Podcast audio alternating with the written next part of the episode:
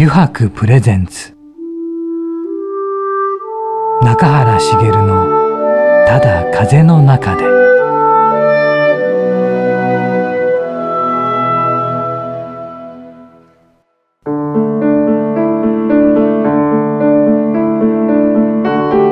皆さんこんにちは。声優の中原茂です。油白プレゼンツ中原茂のただ風の中で。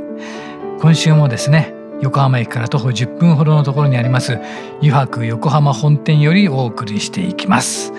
さてねまだまだ暑いですね。さっきも話してたんですけどね残暑ですねって話をしていたんですよ。だから僕は言いました。そう残暑？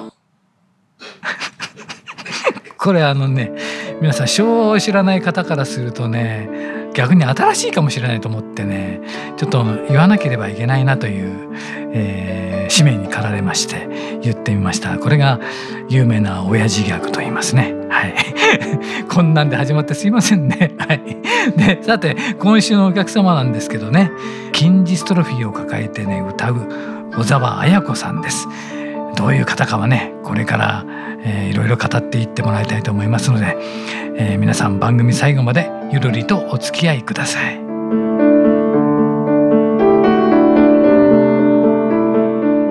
プレゼンツ。中原茂のただ風の中で。この番組は FM ジャガリッスンラジオポッドキャストでお楽しみいただけます。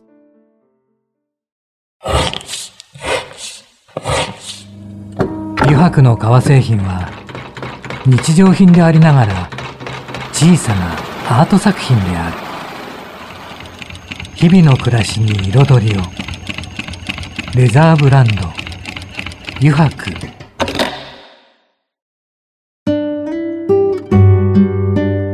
油白プレゼンツ。中原茂の「ただ風の中で」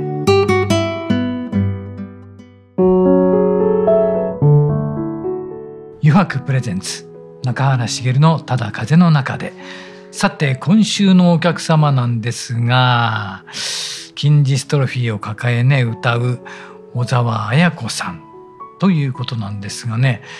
中原君、はい、小沢さんを今回お呼びすることになった経緯とかってある？そうなんです、うん、えー、今回あの小沢さんに来ていただいたのはですね、うんうん、あの油白ではですね、うんうん、まあ、この夏チャリティーイベントをあの開催しようと思っておりまして、うん、まあ、今までもさまざまな募金活動を行ってきたんですけど、うんうん、えー、今回、えー、なぜあの金ジストロフィーというところに対して、うん、えー、募金をしようかと、えー、思ったのはですね、うん、あの油白になってもうすぐぐらいの時からの古くからのお客様がですね、うん、えー、なんと、まあ、近日トロフィーを発症してしまったということが分かりまして、うんうんうん、えー、そこであの少しでもその応援になれればなと思って、えー、今回あの、まあ、チャリティーイベントを開くにあたって、うん、まあ、その近日トロフィーというあの協会に、えー、募金をさせていただこうと、えー、思って、えー、お呼びしたという感じなんだ。はい金リストロフィーになってしまった方がね、そうなんですよ。うん、でいろいろ調べていくと、うん、まあいろいろ調べていくとっていうよりも、まあ以前からあの小沢さんと、うんうん、あの面識があってですね、うんうんうん、まあ自分でもそのそうなんだ、はい、うん、あの金リストロフィーに対していろいろ調べたりなどしてたんですけど、うん、何かあのここぞっていうきっかけがなくて、うんうん、今までそういうことをあのできてなかったんですけど、うんうん、今回あのそういうお客様のあの話も聞いて、うんうん、でお客様のそのお母様ともちょっとお話ししていろいろあの、まあ、症状のこと聞いたりとか、いろんなことも聞くにもう連れてももうこれは何かしなきゃっていう思いが強くなって、うん、えー、まあ、会社の方でもみんなに話して、うん、えー、どうしても協力したいからあのみんなもあの協力してくれないかっていうところで、うん、えー、チャリティーイベントというふうな形になりました。そうなんだ。それはまたねなるほど。じゃあちょっと早速ね、はい、お呼びしてお話を伺ってみましょうかね。はい、えー、では早速お迎えいたします、えー、金ジストロフィーを抱え歌う小沢彩子さんです。こんにちは。はい、こんにちは。今日はどうぞよろしくお願いします。で、中川君と面識があったわけですね。はい、そうなんですよね。あのたまたまご縁があって、はい、出会わせていただいて、はい、でまあ私は普段からその歌と公演の活動で、まあ、近日トロフィーのことをもっともっと知ってほしいと思って活動している中で出会わせていただいたんですけれども、はい、はい、生きてると何があるかわからないし、まあ、私もその難病障害っていうところを抱えてはいるんですけど、もう本当にみんなに起こり得ることだし、誰がなってもおかしくないし、あのみんな違いはないそこに違いはないんだよっていうことを、あの伝えて、はいあの日々歌や講演や、まあ、いろんな活動をしております。はい、そうですよね。その講演活動とかって多岐にわたってますよね。あありがとうございます。はい、本当にいろいろなところに歌いにあ今ちょっとコロナなので、はいはい、リモートが多くなってしまったんですけども、はい、あの全国そして海外に歌いに行ったりとか、海外にまで行ってるんです、ね、そうですね。デンマークにあの呼ばれて行ったりとか、あと今もそのオンラインのその配信をしていると、はいはい、あの海外の方が聞いてくださっているので、あの逆にこう国国を越えられるようになったかなっていう感じなんですけども、はい、もうなんかありとあらゆることをして、はい、えー、まあなかなかその病気や障害を持った方が身近にいるとか、はい、まあ、世の中に当たり前にいるっていう状況ではないと思うので、ん。なんか私が出ていくことで、あなんか意外と普通なんだっていうところを、はい、知ってもらえたら一番嬉しいなと思って、はい、はい。はい、活動してます。であれですよね今お勤めのところも、はい、そういうことにとても理解のある。会社なんですよね。ですね。はい。はい、あのもともとその就職活動をする時にもやっぱりその難病障害っていうところがあると、なかなかその雇ってくれるというか就職できるところがなくて、私は今日本 IBM という会社の人事で働いてるんですけども、はい、本当に多様な人たちが働いてて、その違いっていうのは力になるというか違いを価値に変える会社っていうお話を聞いてすごいですね。そうですね。だからなんか、まあ、あなたがその、まあ、病気とか障害を持ってるってことは、他の人にない視点を持っているってことだからそれを生かして働けるといいよねっていうのでであなたはその何がしたいのっていうふうに聞いてくれたのがすごく嬉しくて、はい、あの厳しいところもあるんですけど、あのいい意味でこうその健常とか障害とかそういうくくりがないので、同じ土俵で同じようにこう仕事をしていられる仲間として、はい、あの皆さん付き合ってくださるので、それが嬉しくて楽しいです。はいでそもそもなんですけど、うんはい、あのやっぱり近日トロフィーって、やはりあの知らない方もい,、らっしゃると思うので、ね、ちょっとそれについて、はい、あのお聞きしてもいいですか？はい、あの近日トロフィーという病気はですね、あの筋肉がどんどんなくなっていく病気で、であの筋肉を作るあのなんていうんですかね DNA がないというかなので、はい、あのもう壊れたら普通、まあ、筋トレする時も筋肉を一回破壊してもっとより強い筋肉を作っていくって感じなんですけどもう破壊された筋肉はもうそのまま元に戻らずどんどんどんどんこう筋力が弱くなっていくっていう病気でで筋肉ってどこに使われてるかっていうと、まあ、手を動かすのもそうですし、まあ、足を動かすのもそうですししあとはもう呼吸をするのもそうですし、まあ、心臓を動かすのもそうですし、もうもう全部筋肉を使って動かしているので、まあ、ありとあらゆるところが悪くなってしまうっていう、まあ、結構怖い病気ででまだちょっと治療法が何もなくて、はい。あのまあ、いろんなタイプの方がいるんですけど。本当に昔は一昔前まではその医療があまり発達してなくて二十歳まで生きるのが難しいと言われていた病気なんですけども、まあ、今は本当に医療がいろいろ発達してきてるので、あのまあ二十歳までという病気ではないんですが。車椅子になりその後はまあ寝たきりになってしまう方が多い病気ですね。はいあのとっても珍しい病気なのでもう何万人に1人からの病気なのであ何万人に1人ですか？そうですね。突然発症するわけですか？そうですね。まあいろんなタイプの方がいらっしゃるんですけども、はい、あの私も突然だったんですけど、はい、私も普通に昔は歩いたり走ったりとかできていてでまあ10歳ぐらいからだんだん歩きづらくなってでで二十歳の時にはもう走れなくなって、でどんどんどんどんこう病気が進行して、3年前から車椅子に乗って生活をしているんですけど、まあそれまでは本当にまさか自分がそんな病気とかなんか障害持つなんて思ってもみないので多くの方が多分この病気は突然その病気が分かってショックを受けるっていう方が多いんじゃないかなと思いますね。そうなんですね、はい、だからなんか治療法もね見つかるといいよねこれから。ね。そうですね、そうあの結構これを言うとびっくりされるんですけど、はい、私も今何の治療法もないのであの病院に行くのも3年に1回ぐらい先生に顔を見せに行くぐらいで。そうですね。はい。ですし、まあ、病院に行ってもあのまあ基本検査はしますけども、はい治療法は何もないので先生に久しぶりみたいな感じで近況報告して、話してで、まあ、薬も何にも日々飲んでないのでうん。うん。なんか病気なんですけどもなんか変わってるっていう感じがしますね。か、はい、感じだと思わなかったです。もっとそういうなんか一応薬とかもね、なんかありそうありそうな。はい。それであれですよね小沢さん歌うことが好きで、はい、今歌ったりもしてるわけじゃないですか。はいはい。そので中でチャリティーイベントもたくさんされてるんですけど、はい、最初そういうのをやろうとしたきっかけとかって何かありますか、そうですね。やっぱりその自分自身が二十歳の時に、その筋ジストロフィーっていう診断を受けて、はい、でその時に言われたのが、はい、あのあと10年したら車椅子でその先は寝たきりってお医者さんに言われたんですけど、はい、なんかこうその病気の名前聞いたこともないしなんか聞いたこともないけど、この先どんどん体が動かなくなってなんかめっちゃなんか私の人生終わったみたいな風に思ってしまったのでもう未来に全く希望が持てなくなってしまったので。なんかあの今伝えたいのはやっぱりその、まあ、病気があっても障害があってもあのどんな方でもこう夢を持って生きていけるし自分らしくいつでも生きていけるんだよっていうことを伝えたいなと思いますし、まあ、病気とか障害あっても別に特別なことじゃないよっていうのはあの伝えていきたいなと思うのでなんかそれを伝えるためだったら何でもやると思って。あなるほど、はい、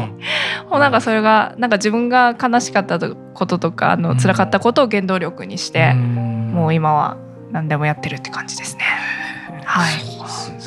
い、歌声聞かせていただいたんですけど。俺は自分と思ってたのとちょっと違ってすごい力強いですよね。あありがとうございます。嬉しいす。ごい力強いなと思って。あ嬉しい、ありがとうございます。ああと思いました、あ嬉しいですうん、自分も最初想像してたのともう少しなんか柔らかい感じかなと勝手に思っちゃってたんですけどすごい力強くて、ね、自分もびっくりしました。ありがとうございます。おおと思いました、うん。なるほどと思いましたよ、なんか。いや聞いていただいて嬉しいです。だってやっぱりその歌声に皆さん感動したりとか、何か背中を押してもらったりとか、新たな発見があったりしますもんね。ね、そういうふうに受け取っていただけるとすごく嬉しいですし、はい、なんか私自身その病気が分かった時になんか私にできることなんて何にもないんだみたいに思ってしまってまあ、体は動かなくなるし、まあ、誰かの手を借りなければ生きていくいけないっていう自分ってこう世の中にこう意味ある存在なのかなと思って私って何のために生きてるんだろうっていうのを本当に。もう病気が分かる前からですけどももう分かってからもずっと自問自答してきているので何かこう皆さんにこう届くものがあるっていうのはすごく私にも生きる力をこう与えてくれるなというふうに思います。う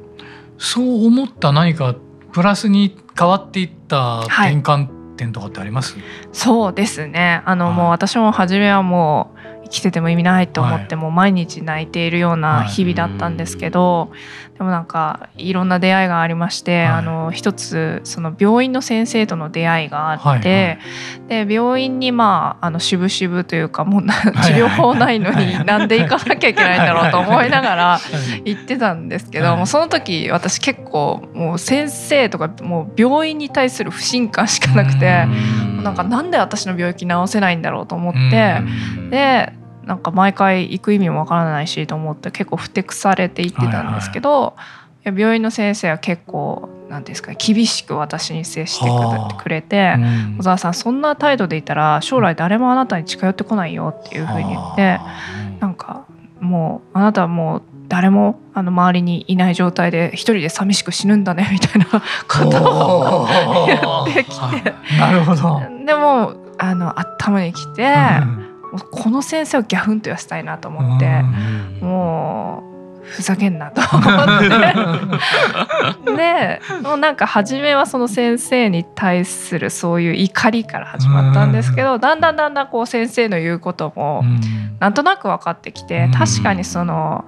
マイナスなことばっかり言って、まあ、できないことばっかり考えててなんか私なんて私なんてみたいな人と一緒にいたくないよなっていうふうに思うようになってなんか何かこう先生に褒められることをしようみたいなところから始まったんですけど、まあ、本当にちっちゃいことからなんですけどその病気が分かった時私大学生だったのであじゃあなんか海外に留学してなんか先生をこう驚かせようとかあの先生に褒めてもらおうと思ってでなんかこういろんなチャレンジを小さいんですけどしていって。ね、ダイビングのライセンス取っていろんな海外に行って潜ったりとかして、でその度に先生に報告しに行って、次は褒めてもらえるかなみたいな形で。行くのがちょっとあの原動力になってで気づいたらなんかこう自然とこう前向きになっていろんなことにチャレンジしてる自分がいたっていう感じですね。じゃあその出会いはとてつもなく大きかったですね。そうですね。今となってははいとっても感謝してます。なかなかそんなそういう先生なかなかいないと思います。いないんですよね。そうですよね。言わないんですよね。あなたはもうずっと一人ぼっちだって。それこそがでも本当の愛情というか、ね、思ってるからこそね。言ったんでしょうね小沢さんのことをね、はい、見てちゃんと見てるから。ね。そうですね、うん、もう当時は本当ありえないもうこの人と一生喋りたくないと思いましたけど。それは思いますよね最初は、はい、うん、なるほどそれがでも大きかったですね。はい。でもそれからいろいろ広げられていくわけですよね。はい、うん、歌も CD とかもでも出してってことですよね。そうですね。あの自主制作ではあるんですけども、はい、はい、CD を2枚出して、はい、はい、自分で作って、はい、はい、皆さんに聞いていただいております。そうですよね。同じ病気の方で亡くなられた方の、はい、に詞をつけてっていうことですね。はい、そうですね。はい、あの、その方との出会いもすごく自分を前向きに変えたきっかけでもあるんですけど、まあ、なんか当時の私はその寝たきりでその病気が進行している方っていうのに、はい、そういう方にもう会ったことがなかったので、もうめちゃくちゃなんかこう人生に絶望してるんだろうなって勝手な想像してたんですけど、でも、はい、同じ病気で30年間寝たきりの方、ものすごくアクティブで、であの作ってくださった歌をですね、私に歌ってほしいっていうふうに言ってくださって、で歌うことになって、で CD を作ってという活動をしたらもうどんどんあの私の可能性も広がっていって。まあ、どんな状態でも人って何でもできるんだなっていうことを教えてもらったので本当に私の生きる力にもなっていますね。本当にパワーをもらえた出会いの一つですね。そう大きなその方も大きな出会いですね。そうですね。うんはい。じゃあちょっといろいろ話していただいたんですけど、はい、また次週にね、はい、えー、話していただくとしてですねここで「9時やろうぜ」というですね、はい、ちょっと昭和テイストなコーナーなんですけど こちらもちょっと一緒にやっていただけませんかね？もちろんです、えー、じゃあ引き続き「9時やろうぜ」よろしくお願いいたします。はい、お願いいたします。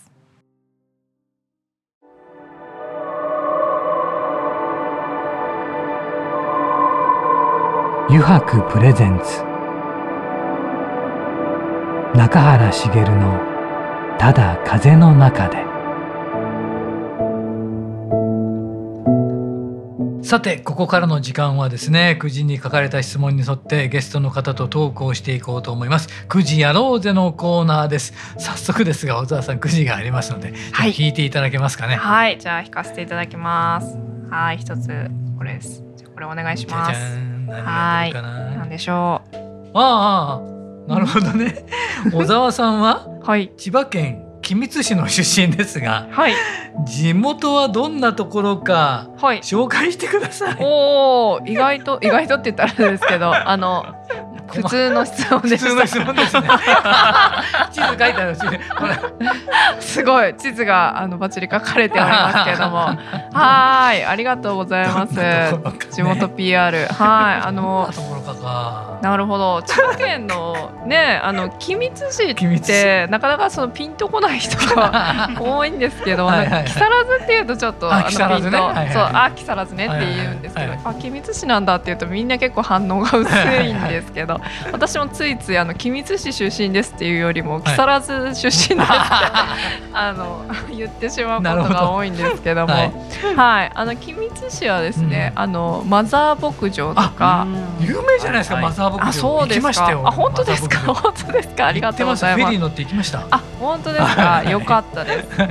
あとはそうですね。あの私の家はですね、あの木更津駅から1時間に1本しか出ていないローカル線の久留里線という線があるんですけど、その久留里線で40分あの乗ったところにありまして、まあ、はいその久留里線もちょっとこうちょっとした名物で、あの撮り鉄の方には大人気の あの写真をこう撮りたい方がめちゃめちゃ1時間に1本の電車に向かってうん。カメラを構えているという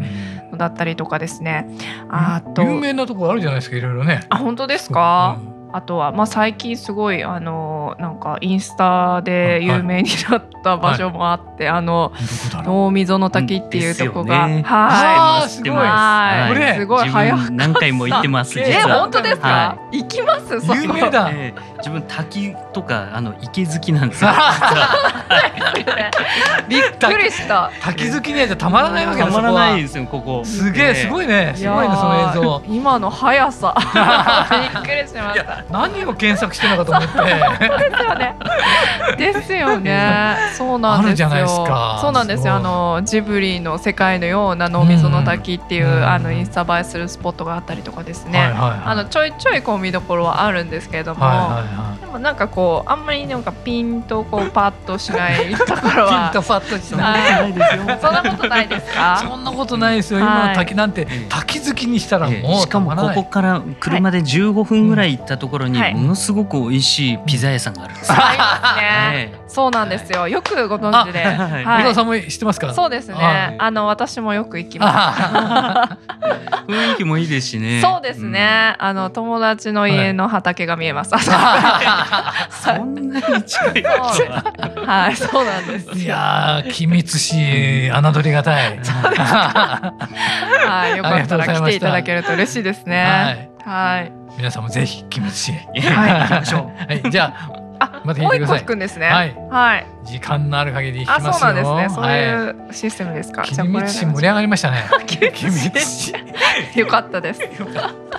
ねあれだけ書いてくれたからね。そうですね。はい行きます。えー、最近ああやっちまったなっていうことがあるとしたら教えてください。ああやっちまったなってことありますか？あ、やっちまったなですか。いやなんか今あやっちまったなで、はい。なんかめちゃくちゃ最近じゃないんですけど、はいはい。もう言われた瞬間にパッと思い浮かんだ光景があって、はいはいはいいいですね。ちょっとやっちまった瞬間があって、は。いはいまあ、最近ちょっとそれを思い出してまたへこんでたんですけど、へこむんですね。そうなんですよ。なんか2年前に、はいはい。あのーまあ、結婚記念日に、はいはい。まあ、ちょっと旦那さんと、海外旅行行こうと、はい。えっと天国に一番近い。ニューカレドニア。ニューカレドニニアですね。結婚記念日は幸せに過ごす予定だったんですけれども、はいはいはい。予定だったんですけども、えっと前日にまあパッキングをしてたんですね、はいはいまあ、荷物を詰めていたところ「お前パスポートどこにあんの?」って言われてでちゃんと期限見てたら、うん過ぎてたんですよ。期限切れとるってなってもう本当にあの時はやっちまったなっていう感じでもう旦那にボロクソ言われて「お前何考えてんの?」とかって「それでなんで海外旅行行こうって思うの?」みたいな「えちゃんと準備してないの?」とか信じらんないんだけど？みたいなことをボロクソ言われて「はいすいませんそうですよね」みたいな感じで。謝り倒して、もうしょうがないから、はい。もう次の日からですね朝電話しまくってですね、はいはいはいなんかホテルの人も、はい。なんかかわいそうだと思ったのがじゃあもう3ヶ月待ってやるから3ヶ月以内に来てくれたらあの別にキャンセル料とか取らないからえすごい。そう言われたんですよ。ですそれ。そうなんですよ、はい。で、まあ、飛行機の会社もですね、まあ、キャンセル料はまあ1万5千円ぐらいで、ええはい、キャンセル料が済みでもなんか結局あの3か月以内に仕事の予定が合わなくていけなかったので、うん、結局旦那さんのうん、あのご両親にそれをプレゼントして、うん、であのご両親に行っていただいて、めちゃくちゃご両親喜んでいただいて、よかったなってめでたしめでたし。めでたしめでたくてけどやっちまったな感が半端なくて。本当にやっちまったなですね。そうですね。パスポートですからね。はい。泣きたいすごい話聞きましたね。あでも今でも思い出すとへこみます。また思い出させちゃって。ありがとうございました、クイズやろうでもね、楽しかったな、で小沢さんまたねあの実習もちょっと引き続きよろしくお願いいたします。はい。ありがとうございます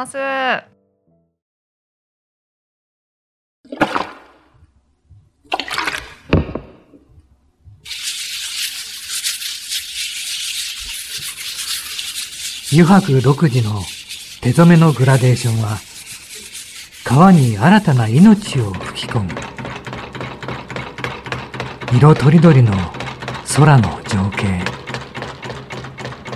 青く深い海。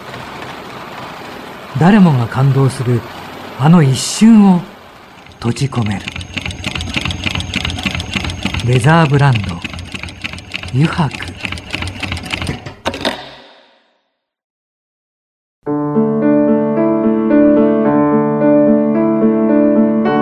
中原茂がお送りしてきました油白プレゼンツ。中原茂のただ風の中でそろそろエンディングのお時間です。さていかがでしたでしょうか？もうねパスポートは大切にしないといけないですね。大事ですね。大変なことになるというね話を小沢さんに教わりました。は い皆さんね気をつけましょう。で中垣くん、はい、チャリティーイベントの内容なんだけどね、はい、どんなものなんだろうね？はい、うん、えー、8月の24日火曜日から、うん、えー、8月31日の火曜日までの間なんですけど、うん、えー、特設チャリティーイベントのサイトをですね、オープンいたします。はいはい弊社のオンラインショップの特設ページからですね、うんうん、アクセスができるっていうようなものになってまして、うん、えー、まあ、そこではですねアウトレット商品の販売をさせていただきまして、ね。うん、えー、そこの売り上げの30%をですね、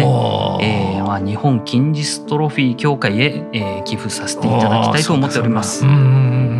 ですので皆さん熱いご支援のほど何卒よろしくお願いいたしますというところでございます。お願いします。よろしくお願いしますね。はい、皆さんね、一人でも多くの方にね、アクセスしていただきたいね。はい、そうですね。うん、まあ単純にまあ商品買っていただくっていうところももちろんなんですけど、うん、まああのまあ社会貢献の一つとして、うん、えー、まあそれを買うことで、うん、えー、一人一人あのやっぱりあの筋筋ジストロフィーという、あの病気で苦しんでる方に、うん、えー、届くような、えー支援と思っていただければと思います。そうだね。皆さんよろしくお願いいたします。お願いします、えー、この番組ではですねリスナーの皆さんからメッセージをたくさんお待ちしております。e メールアドレスはすべて小文字で jaga.jaga.fm へお送りください。なお件名にはですね中原茂のただ風の中でと入力してください。それではまた来週この時間にお会いしましょう余白プレゼンツ中原茂のただ風の中でお相手は声優の中原茂でした。